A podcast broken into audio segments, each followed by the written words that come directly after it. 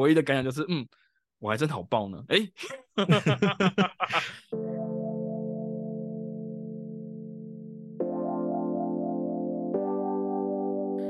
欢迎来到半通不通观察室，我是阿彪，对面是轩，今天我们又见面了，耶，我回来了，我上完课回来了，哦。去上了四天西塔课哦，嗯，上西塔课有没有让你看到很不一样的自己？太太精彩了，这样只能这么说。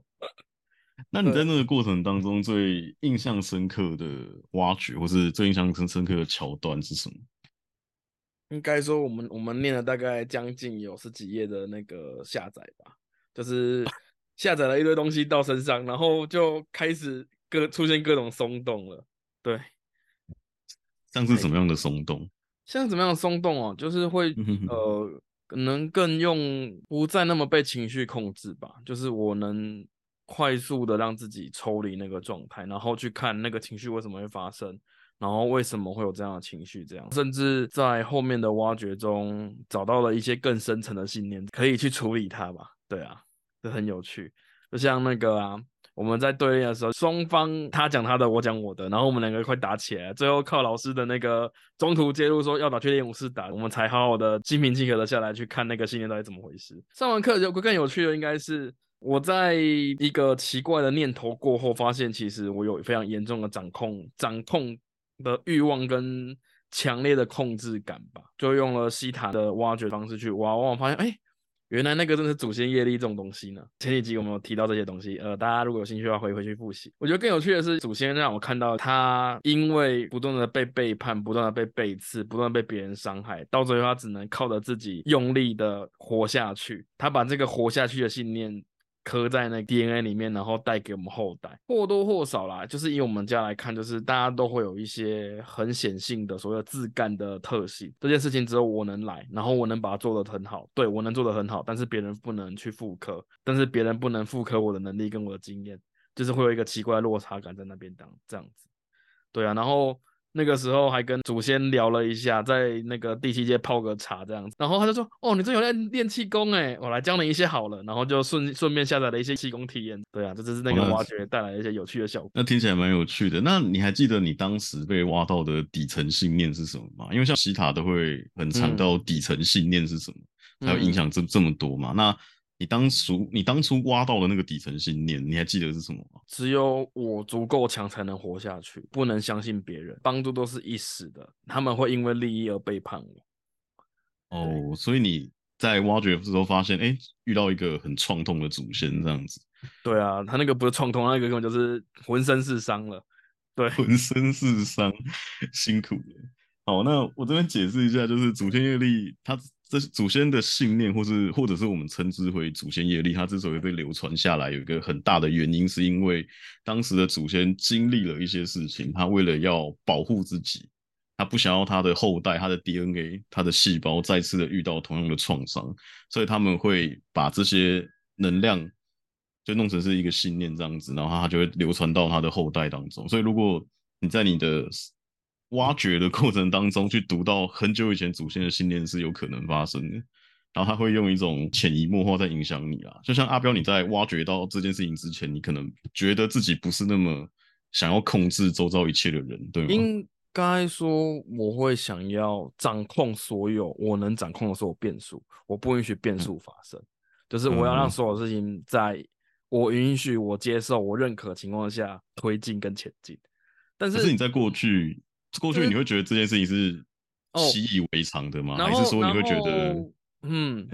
然后呢？这件事情其实会变成就是一个，只要事情失控，我就会开始很焦躁。例如说，案子没有办法准时的把东西交给我，我会焦躁。例如说，对方的情绪突然的冲过来，但是这不是我预料中的，我也会焦躁。甚至于对于未来不确定感，我无法掌握的感觉，我也会焦躁。像去年求职的时候，其实我一直处在那个很焦虑、一个失控感的里面，然后这个失控感会不断的去扩张，再扩张，会让我变成一种很可怕的不安全感，然后我就会觉得什么事情都没有办法好好的进行，好好的发展。对，OK，那在你挖掘完之后，那个信念释放掉之后，你现在还会有这样的感觉吗？会比较放开，给任何的可能性进来吧。对，因为我觉得什么事都可以体验，就不用一定非得要照那个路去前进，反正踩在脚下就是路嘛。那前面的位置就只是不同的风景而已，这样子啊。OK，太好了，那代表说你转换掉这些创伤跟信念之后，你已经到，你已经变成是说你可以更活在当下，而不是说一定要完成到什么样的阶段，或是一定要变成什么样子才会是安全的。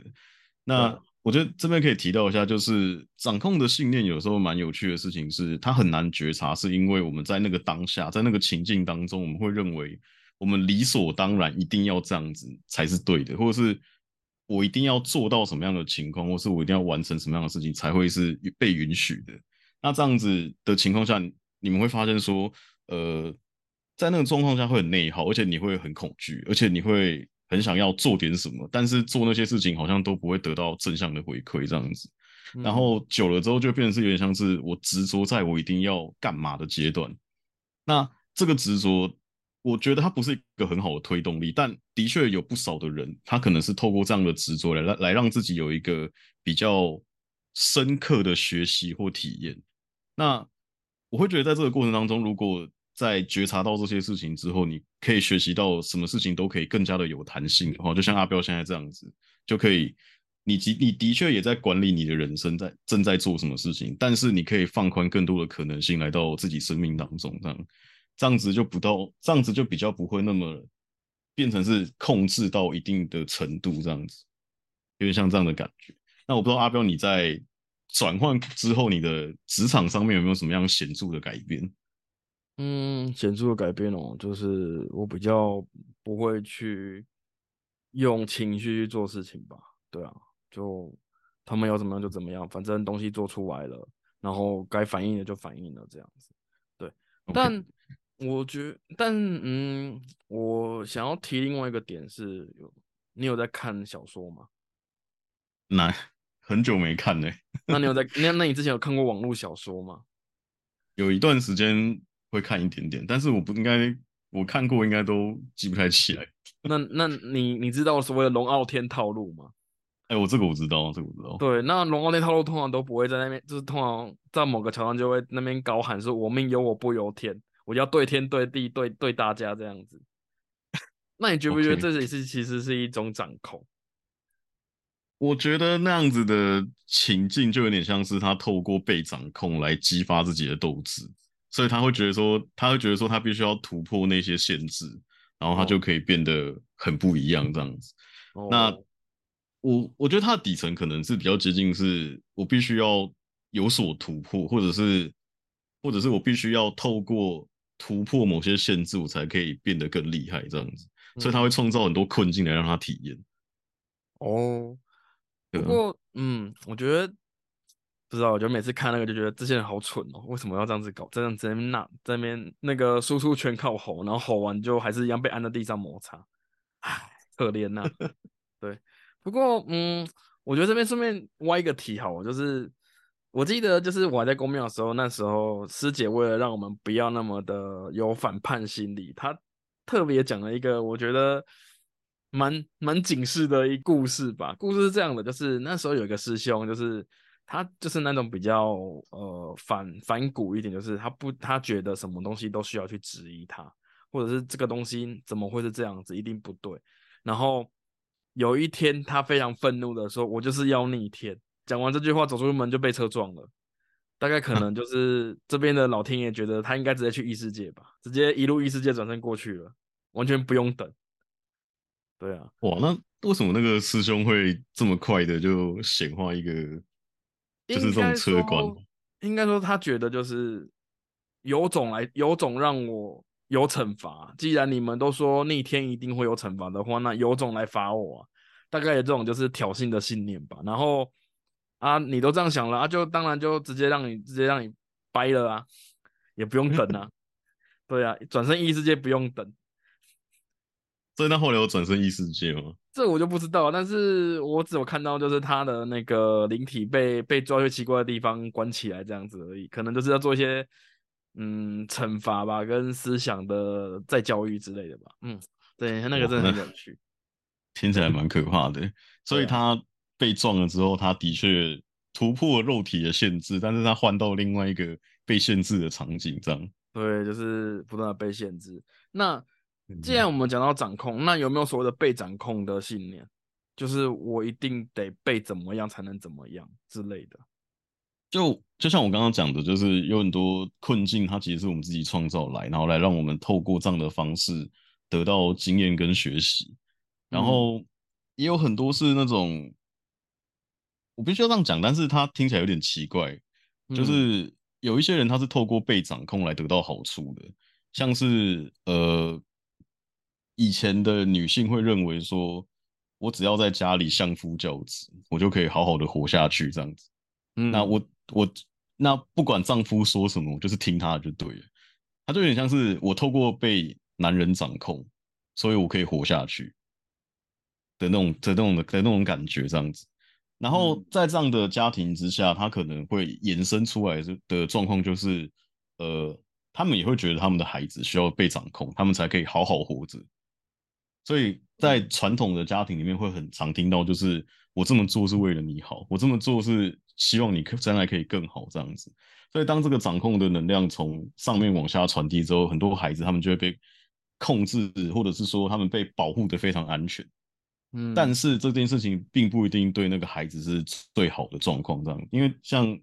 现在有很多孩子，他们有不同不同的才能跟不同的特质，我们可以很容易的去看到每个孩子他们都不太一样。但是如果我们透过那样子很掌控式的方式去教育他们，他们只会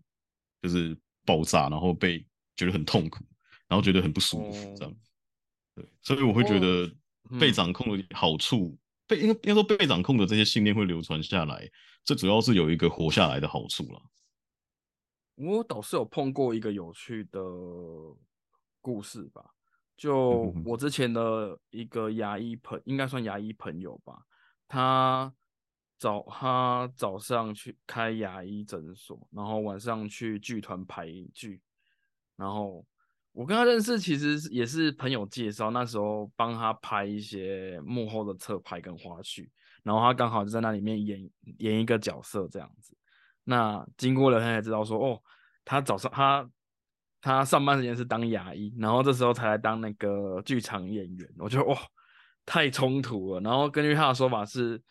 呃，妈妈要求他要当牙医，然后因为然后妈妈也出资了他的牙医诊所，但是。他可能类似条件交换吧，那他晚上就可以去做自己喜欢的事情，去报演员训练班，去排戏，去参加那个那个真就算是面试之类的，然后让自己选上那些舞台剧的角色，这样我就哇，惊死，惊死到一个很可怕的状态，好辛苦哦，真的。但是妈妈想要他变成牙医啊，就是这就是如你刚刚讲的，啊，就是妈妈觉得这样对你好嘛。然后当事人也没有办法去拒绝这件事情吧，毕竟呃有一些优势就在那边呢，对啊，那那也蛮好的啊，因为呃以灵性的角度来看，它有两种方向，就是第一个是他可能他会小时候就一直觉得他必须要达到某种条件，他才可以做某件事情，或者他必须要跟他的父母亲谈条件这样子。那另外一个角度是，他为什么要投胎到这样子的家庭来学习？我觉得很大一部分是他可能他的灵魂知道，在地球当地球活下去需要有一个专业技能，或者需要有一个生活方式，所以他找了一个一定会带他学到这样的生活方式的家庭出出生。然后同时他也有他自己想要体验的兴趣跟那些等等的，所以也许他在这个过程当中，他学会了时间分配，他学会了。多种多样的能力这样子，我会这样看是会觉得说，呃，他的小时候可能会有很很多被限制的童年，但是这样的好处就是他有很多被逼着发展出来的可能性，所以这样也不能说他不好，只是他选择了一个小时候可能快乐比较少的方式这样子。那也许他也会有个感觉，是他没办法把他的生命或他的时间投注在他的热情当中。那这个就可能会需要来用挖掘的方式来帮他疗愈一下这部分的创伤，这样子。我那时候印象比较深刻的是，有一次我们排练的时候去买了附近的甜点店，然后他吃完，他他他是用一种很惊讶，好像看到新世界的眼神看着我们说：“这这怎么这么好吃？”他说：“之前没有吃过甜食。”就呃呃，突然有种莫名的心酸感。他妈妈真的保护他，保护的很好，因为对大家大家可能知道，就是糖糖分是算是某一种合法毒药嘛，或是合法毒品之类的。哦，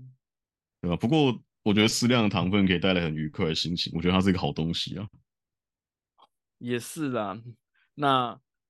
我要控制身材这件事情算不算一种掌控，还是是一种自我放逐？控制身材哦。我自己会觉得，看你是怎么看待自己的身体。因为在我的观点来看，每一个人他们只要活得健康，然后身体是健壮的，或是很就是身体状况是好的，这样就好了。不管他是高矮胖瘦还是什么的。可是有些人他们可能会很执着，在我的身体一定要超级的纤细这样子。可以看一下是不是自己在掌控自己，让自己不要那么让自己对自己失望那种感觉。因为我自己在一些人身上读到一些信念，是他们会很执着在自己一定要成为某种样子的状态。他们很多是他们害怕被世界排挤，或是害怕他们被其他人投以失望的眼光，或者是他们其实最大的问题是他们害怕自己对自己是失望，所以才会导致他们变成是一个很强烈的控制自己一定要成为什么样子的一个人的一个状态这样子。那其实这些东西，它源最源头可能是因为他小时候没有得到认同或是认可。哦，对我自己的感觉是这样啊。然后再加上有一些客户，他的生命故事告诉我这样子的一个循环，这样子。我觉得这个就可以再拉到那个被拒绝这件事情了。那 被拒绝嘛，啊，就是那三哪啦，哎呦，就是我们都挖到挖到快疯掉啊，三哪。三拿是被拒绝，然后还有什么？憎恨，憎恨，然后还有一个是后悔。对啊，就是这三个啊。然后我记得那时候我好像讲了一个很可怕的回圈来着，我看看。在我看的过程中，我发现了为什么我会挖这个事情，是因为那时候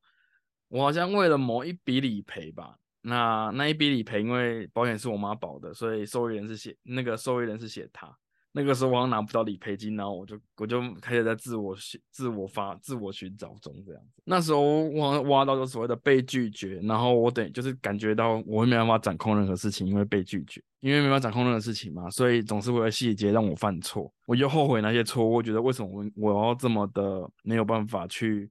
把那些错误在最刚开始就把预先把它磨灭掉，然后我开始就对我的生活开始无能为力，什么都没办法。什么都做不到，然后感到愤怒，然后又回到，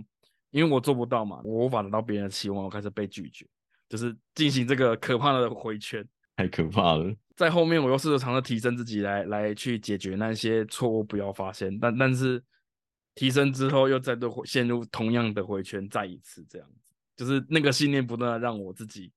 不断的在那个循环着。我觉得这这个才是最恐怖的，就是。你不知道自己的回圈到底是不是真的是被什么信念所拉着走，然后你自己没有感觉，你就是觉得情绪就是那样子，你就是只能这样子去选择，然后你无法跳出那个回圈这样子。而且在那个当下会觉得说，我的人生好像就只能这样子，我没有其他的选择。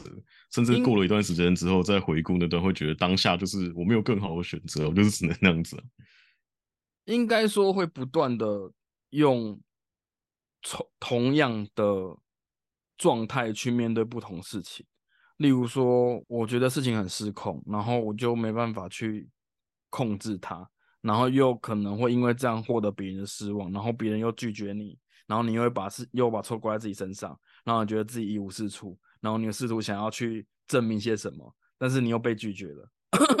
就是嗯，取消删除，对。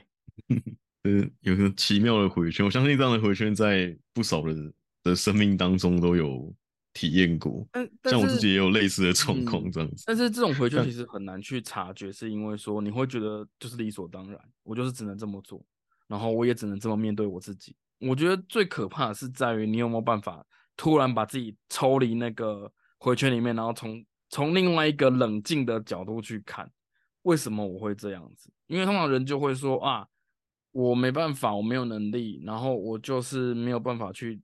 获得些什么，然后甚至于，呃，我周遭的人就是这样子，我没办法去改变他们。就像昨天我陪室友在看那个公司的那个一部那个叫《长假》的戏嘛，那里面完整完美的体现出了所谓的掌控这件事情，就是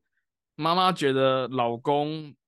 一直在赌博，没办法，他觉得儿子应该要好好的念书，没办法。然后他自己肝癌末期，已经化疗过，然后已经剩不到三个月了。然后他对任何他对生活的很多事情，就只能默默的忍受，默默的努力，让他尝试的变得更好。但是他知道自己时间有限，对，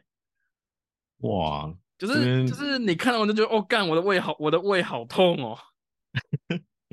哇，我这边补充一下。肝癌、肝脏的训练通常都是跟掌控还有愤怒有关系。啊，像这种像这样的主角，他很常把愤怒跟那种无能为力、跟想控制但没办法做的这种情绪藏在身体里面的话，就会比较容易得到肝脏类的疾病。对啊，发现公式真的是拍的蛮好。但是我觉得那一部就是，哇，天哪，这个透出来满满的那种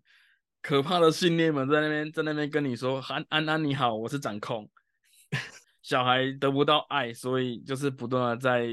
呼喊着需要被被关注，然后或者是被疼爱。但是妈妈自己都分身乏术了，没办法做到这件事情。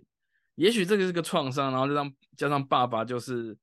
呃除了赌博之外什么都没有。因为爸爸可能就是类似于就是我只要赌了这一把，也许就能改善家里什么之类的。也许啦，对啊，因为每个人对于呃以小博大这件事情的想法。嗯，可能有不一样的核心在里面吧。对，这边你要可能要认真的去思考。但是妈妈确实是把对老公的失望、对儿子的期许什么，然后对儿子的所谓的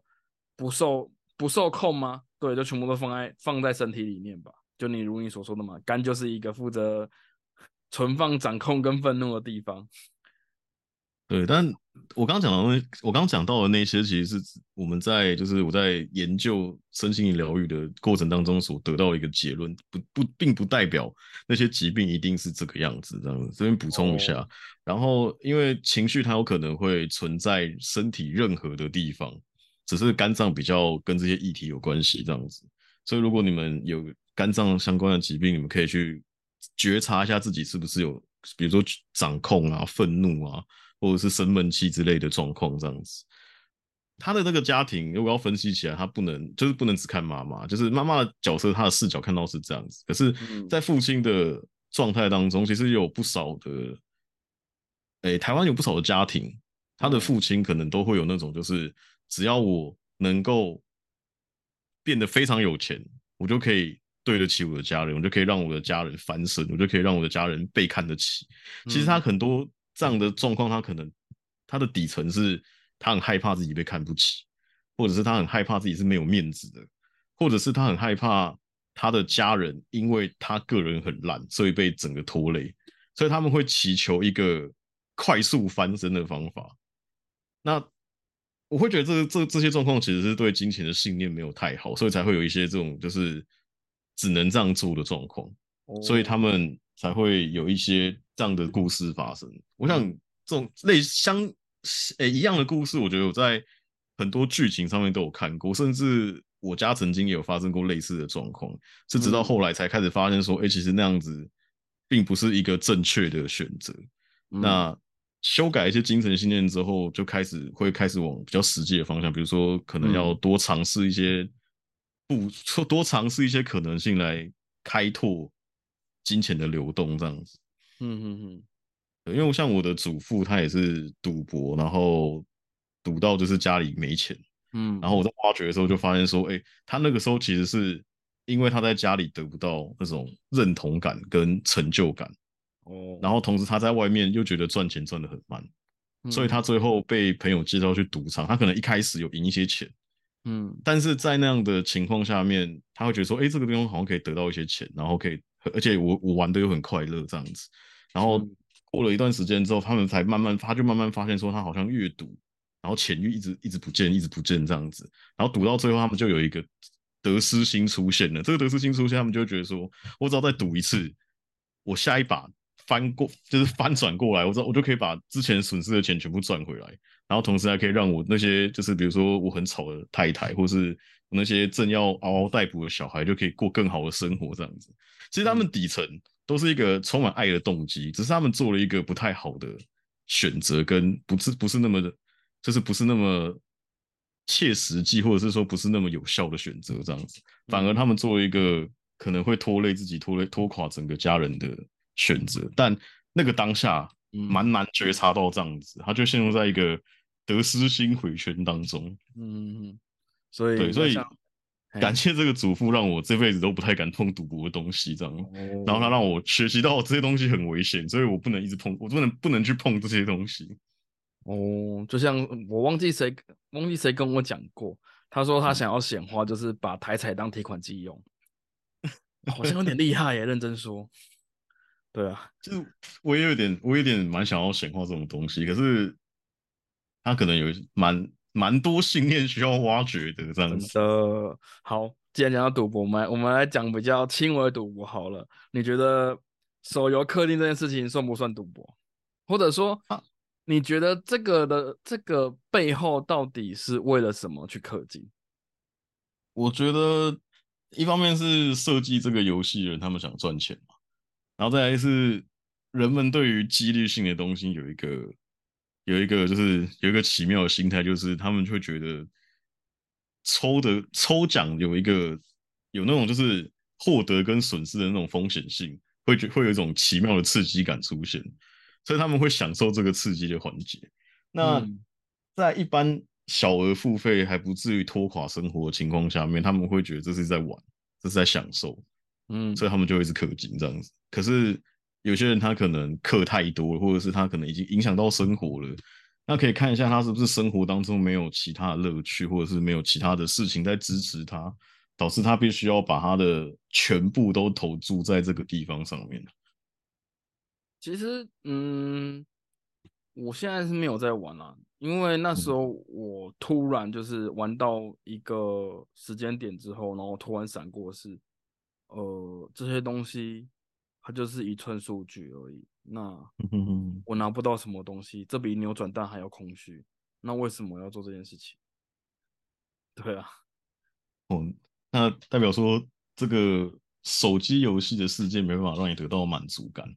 那你自然而然会把你的金钱挪到更适合、更能够满足你的事情上面啊。应该说，就我自己探索来说，我我宁愿去买一本本的书来自己翻得很开心，那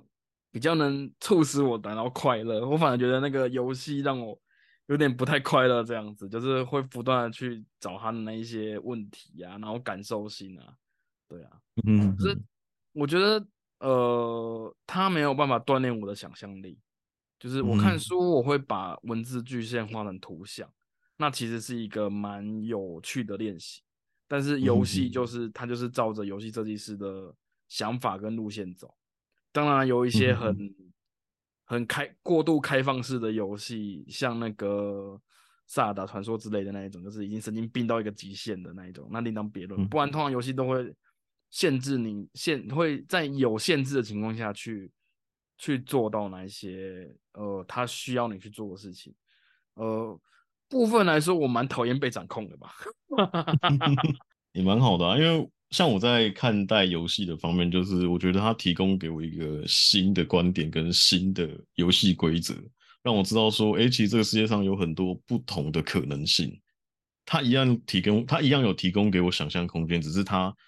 增添了那些想象的可能性。对我来说是这样子。那我在看文字的时候，有时候也会有画面跟想象力出来，可是。游戏给我的就像是它直接给我一个不同的世界，让我知道说，哎，有这种画风，有这样的构成，有这样的规则存在在这个地方，但我不会把它当成是我生命中的一切这样子。比较有趣的事情是，因为这些游戏也是人设计的，所以你可以从它的剧情或者它的一些技能的逻辑安排来发现一些信念存在这样子。比方说，他们可能会要求一定要从小到大，或者是。抽抽奖的时候一定会有几率存在，它可能会有一些心理学的成分在里面，这样子，像像是光那个连那个设计的那个广告的图案呐，嗯，它都会特别设计成，比如说什么样的颜色能够更加吸引人，怎么样的配色组合这样。虽然我本身是色盲，可是我知道有些配色组合可以更加的让人家觉得说，哎，眼睛为之一亮，会想要按下那个转蛋 券这样子。然后再就是，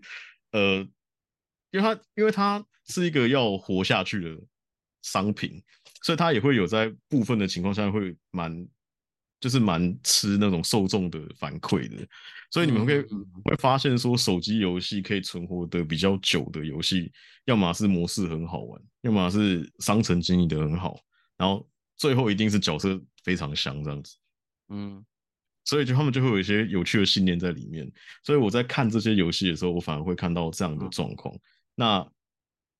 可我觉得抽蛋是一回事啊，像我就很喜欢用免费抽，我觉得那个。用免费抽抽到好东西就非常的爽，这样子。顺便练习一下显化。像我前几天那个嘛，为了买演唱会门票，就是开始进行一个三十秒的显化，然后就就买到了。好，这那我们回到我们回到刚刚的游戏，我想问的是，那你觉得魂系游戏怎么样呢？那是什么奇妙的被虐信念吗？等一下，魂系游戏是什么？先解释。就黑暗之黑黑暗灵魂啊，然后艾尔登法环啊，或者是衍各种衍生派生出来的作品。哦，所以它是它是可以本身游戏就蛮困难的，然后它还有更难的难度可以玩的那样子，或者是一种反人类的，或者是反玩家思考的一些呃善意们这样子。哦。好，我会觉得是这样子，是有一些玩家他们本身就是喜欢挑战困难的游戏，嗯，所以他们就变成是那种，因为像人跟人之间的斗智对决那种感觉，嗯，我要我要设计怎么样的游戏，它才会是玩家会懂我在干嘛，但是他同时又很难被想到的那种状况，所以他会创造一个突破难关的成就感。我觉得这个突破难关成就感不止在游戏上面可以体现出来，像人生当中也是都是这样，创造这些困境，它可能是你的成就感的一个来源。这样你说像我的工作吗？我们把每个我把每个题啊、每个工作都当成一个难难一个高难度游戏在玩，这样。对啊，所以当你突破这件事情，当你做的很好的时候，你就会有一个很大的成就感，这样子。是啦，对，但是我 希望薪水可以多一点。哇，那。我们套句就是某个人的话，你要跟你老板讲啊。哦，真好难哦，真的。显化，先闲话。对啊。好，那阿彪，你上完西塔课之后呢？我我听说你最近想要做一个公益疗愈的体验。那你在公益疗愈的体验，你要不要大概介绍一下游戏规则是怎么样的？哦。应该说，那个老师就跟我说：“你都学了，学费都付了，你要拿一点东西回来去去那个啊，去练习啊。”然后他就逼着我，诶，去好好做一个那个公益疗愈。对，然后我那时候跟他讨论的时候，我就卡在一个很有趣的点上面，就是到底要不要收钱？因为就我之前在公庙的那个系统里面，他们就说你不能收钱，你这样没有做的圆满，你就会被逮。哎，不是。应该说被惩罚，对他们就会用一个很可怕的那一种微呃温馨小提醒跟你说，你不能收钱哦。如果你没你跟人家收钱的话，如果你没有做的圆满的话，你就可能会会喷更多钱之类的，或者是你可能会有一些身体上的的病痛，然后就刚好要把那一笔钱花掉这样子。嗯哼哼哼，对，你觉得呢？哇，好有趣的信念哦！就是在我觉得在神经领域当中，能量交换是一定要的。那收钱不收钱，或者你想要提供什么样的服务交换，那都是看个人信念系统来看。只是我还是会觉得收一点钱会对自己来说是比较好，因为你毕竟你花了那些时间，你其实你也你也你也花了时间去疗愈这个人，或是帮助他去听他的故事，然后去帮助他排解他的问题这样子。那在那个过程当中，我会觉得收钱啊，或者是有一些能量交换是一定要做的事情。那一方面也是让客户他觉得说。哎，我这样做了，我我做了一个有交换的动作，他潜意识会觉得说这件事已经完成了。然后另外一个是你在做的过程当中，你也会觉得说，哎，他我确实帮助到他了，所以我得到了这样的能量交换，这样。嗯，然后另外提到 提一下，就是呃，公庙系统会讲说，如果你做的不圆满，会怎么样？怎样？怎样？怎样。那在西塔当中，我们因为我们是透过跟招主接讯息，所以我们通常会。针对关键的部分去做能量能量转换，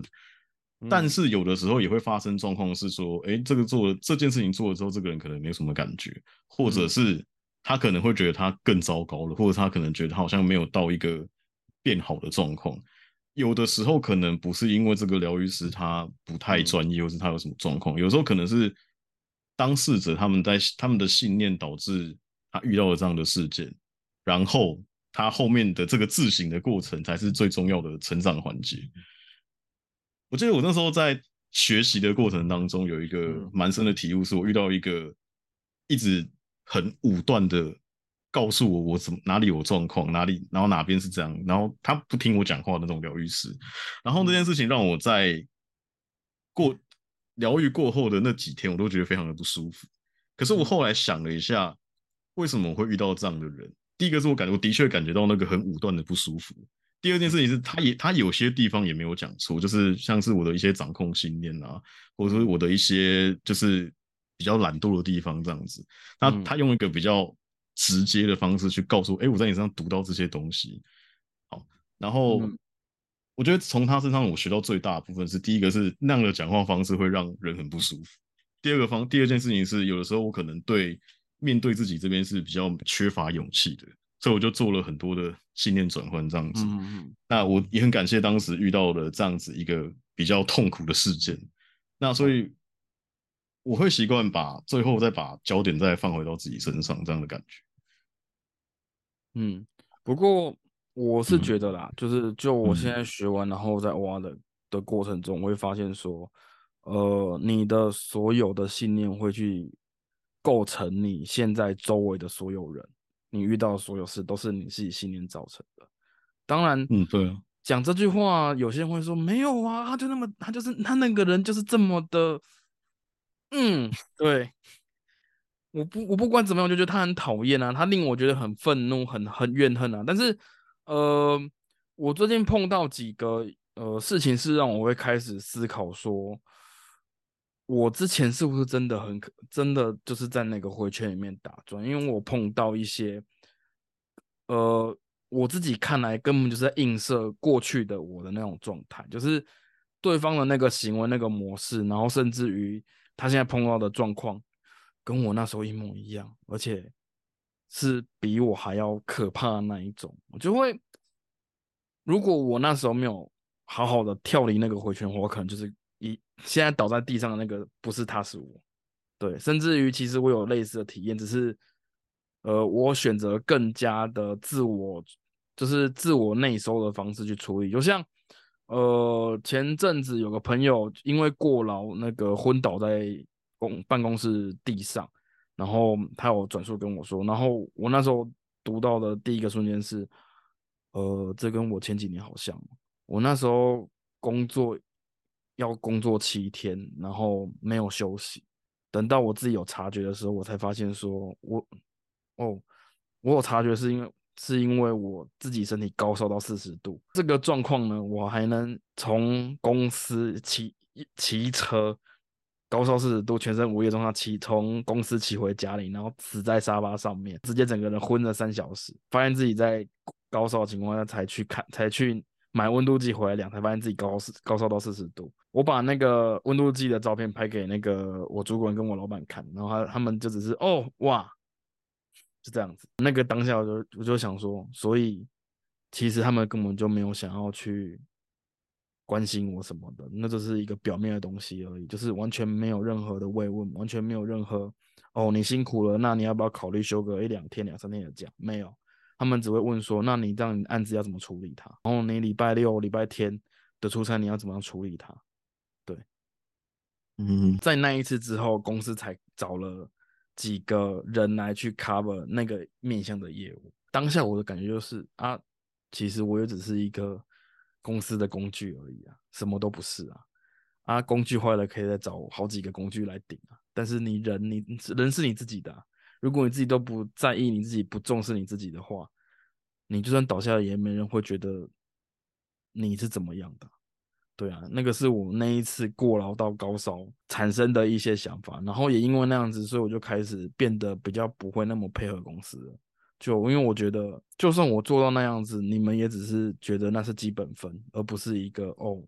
你只你你辛苦了什么之类的，他们就哦太累只是挂在嘴巴上，案子还在照发，东西还在照排啊，做不完他们会说，可是我们都很忙，有讲的也没有讲，不是吗？哇，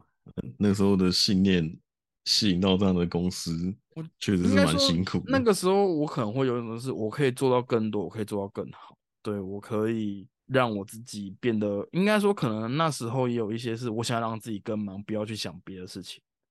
对也许有这些潜意识的想法在里面，所以才不断的吸引到工作来找我这样子。但是那样不平衡的状况，最后就会积劳成疾，它就会变成一个疾病爆发，让你强制休息个好几天，或者休息一阵子这样子。对啊，然后嗯，不过我觉得还好是你在经历那件事情之后，你有马上想通这些道理，所以你才会更加的选择爱自己，而不是去专注在别人给你的投射上面。没有啊，那时候那时候其实我只是在想，我有没有把事情做好而已啊。就是那时候我还是在思考的是，我没有把事情做好，我没有犯错。对，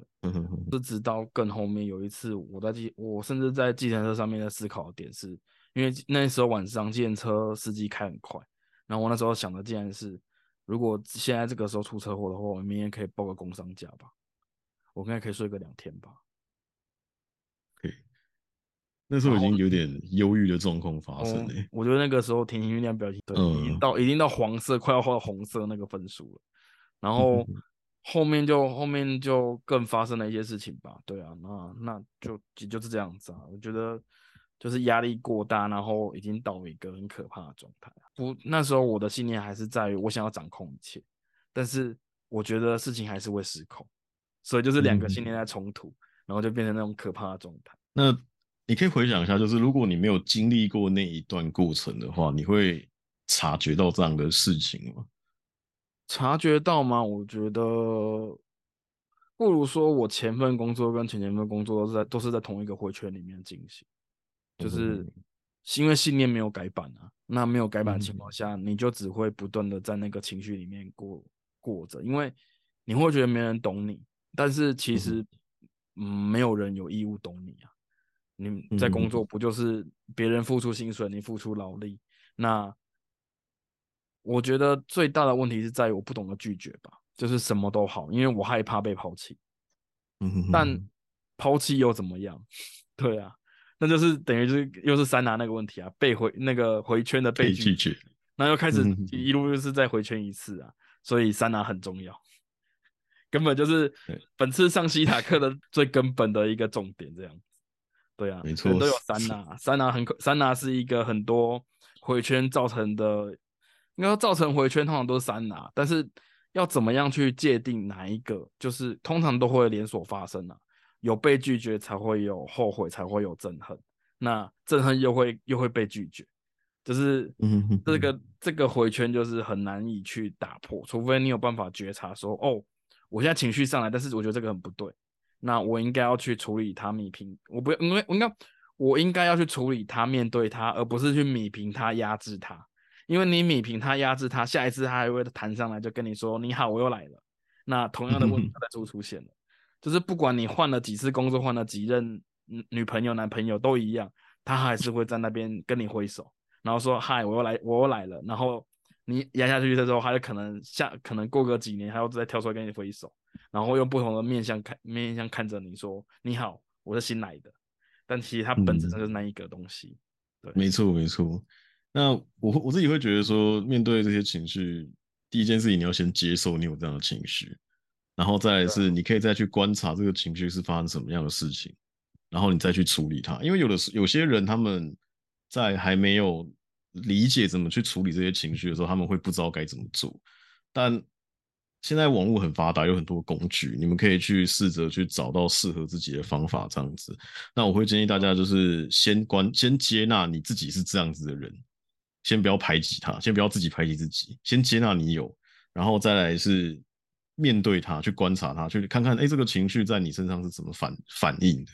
然后再来再去找适合你的处理方式。有些人可能是看一些书，有些人是可能听一个演讲，或是听一个。听一段 YouTube 之类的，那有些人他可能是他可能是跟朋友聊天当中，他突然想通了，有可能。那也有人是做疗愈被疗愈好这样子。嗯，那我觉得都是很好的方法，只是要先接纳自己最真实的样子，去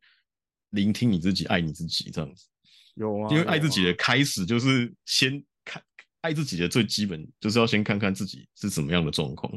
要先理解自己在在干嘛这样子。哦，有啊有啊，那个应该是上个月吧，就是。那个某个半夜里面自己听歌，听到自己哭出来，然后自己在那边做一个跟自己过去和解的那个拥抱这样子啊。然后现在现在回想起来，就是嗯，我唯一的感想就是嗯，我还真好爆呢。哎，找到自找到喜欢自己的点是很重要的哦。的，我会觉得那首歌听完的感觉就是我看到一个一个人蹲在那边，就是很无助。然后我只是尝试着去把他拉起来，把他抱住这样子，嗯哼，然后就跟他说会好起来的，都会好起来的，对啊，那是非常有力量的一个练习呢，真的。不过也是感谢那时候那个陪我练习那个挖掘的那个朋友，愿意带我做原谅练习吧。我觉得那个也很，那个也蛮有用的，对啊。原谅练习算是我觉得他是。它是一个蛮好的一个练习，是如果你真的认，你真的愿意放下那些成见去做这些练习之后，你会看见很多面相。因为像是很多人会觉得说，呃，我遇到这个人他那么坏，为什么我要原谅他这样子？那那个练习的过程并不是要你真的去原谅他，而是你去练习看看说，如果你今天原谅他了，那藏在这个憎恨的背后的真相是什么？嗯，那当你去看见真相的时候，你可能。有些人到这个地方才有办法真正的去原谅这件事情的发生，因为在灵魂的角度来看，任何事情它发生没有任何对跟错，它只有能不能让你学到你要学习的东西而已。嗯，所以当我们去创造这些比较痛苦、比较需要勇气的情节来到生命当中的时候，我们难免会对这些事情产生很多憎恨跟不理解。那只是要去知道说，其实每一个。灵魂他都是有他要做的事情，跟他负责的部分。今天这个人他可能很坏，他负责了当一个坏人，代表另外一个方面想，其实他是很有勇气去选择当一个坏人的。那我们将视角回归到自己，我们用原谅的方式去释放跟这个人的连接，不再被这样不不不再被这些憎恨跟这个人的连接所掌控。那也你们就可以更好的回到你们自己身上这样子。那嗯，还是。会建议你们，就是你们在练习的过程当中，不用预设说你一定要原谅他，你只是试试看，当你讲出这些话，感觉一下自己在心境上有没有什么样的转变。那你不用觉得说你一定原谅，一定要原谅他，你只是去感觉一下当下这些感觉是什么。那如果你不喜欢这样这个方式的话，你们也可以去找一些更适合自己的方式，这样子。但是啊，但是啊，但是啊，不会有绝对的好人，也不会有绝对的坏人，就像那个。常常在脸书上面转传那那个那个漫画分镜那样，奶奶说的，在别人的故事里面可能是个坏人，站在我的故在别人的故事里面可能也是个好人。好跟坏其实都是只是立个立场而已啦，就没有什么好跟坏啦。就如今假设呃一个同事摸鱼好了，然后你指责他，同事可能觉得你是坏人，但站在公司的立场是你是好人，对啊，嗯，那。这种好跟坏其实没有什么叫做一定是怎么样，那个只是单纯的在哪一个位置，然后有哪样的信念造成的而已啊。嗯，没有比较，没有伤害。呃，比较这件事情就其实也是一个蛮蛮有趣的信念造成的嘛。你为什么要比较呢？如果大家都大家都觉得自己很好的话，那比较这种东西就不需要了。然后脸书也不用在那每个在那比，我今天吃了什么，隔天吃了什么，我要去看演唱会，我好开心。就是为什么要这么强颜欢笑呢？然后把自己搞得很累，然后再然后回到家就觉得哦干，我今天好累哦。然后我只是还想好好的睡个觉休个息而已，但是隔天又一堆饭局。对啊，何必呢？辛苦了，那个那个比较。之后再来聊吧，我觉得比较也是个蛮有趣的地方。比较比较哦，比较那边我写了一堆东西呢。那之后再来聊吧。对，好，那这边想要跟大家讲一下，就是我们在这一季的最后一集，大概第十二集的时候，会有一个现，最后一个 Q&A 的录音这样子。那欢迎大家，就是如果你们有任何想要提问的，或者想要知道答案的，或者想要就是建议的，都可以私信我们的 IG 给我们，然后让我们知道你们想要知道什么，或者是你们可以在任何各大平台上面可以留言的，你就可以去留言，好吗？对对对，请 IG 请搜寻半通不通观察室，然后另外我要提一下，就是嗯，我那个公益疗愈要开了，那。欢迎大家来报名，一样私讯我们的 IG 半通不通观察室，那边会有专人帮你，专人为你服务解答并预约时间。对，那内容我们大概后续会推出游戏规则，那欢迎大家来体验这样子。那我们今天讲到这边吧，对啊，应该差不多了。呃，感谢大家。那今天我们要来点什么样的祝福呢？那个讲个干话一点，愿疗愈发生在生活的任何任何地方。可以啊，可以啊。然后能用任何方法来疗愈自己，我觉得就这样子。对啊，好，谢谢大家，谢谢我，谢谢轩，然后谢谢听到这边的大家。好，我们这集就这样子，拜拜，下集见，拜拜。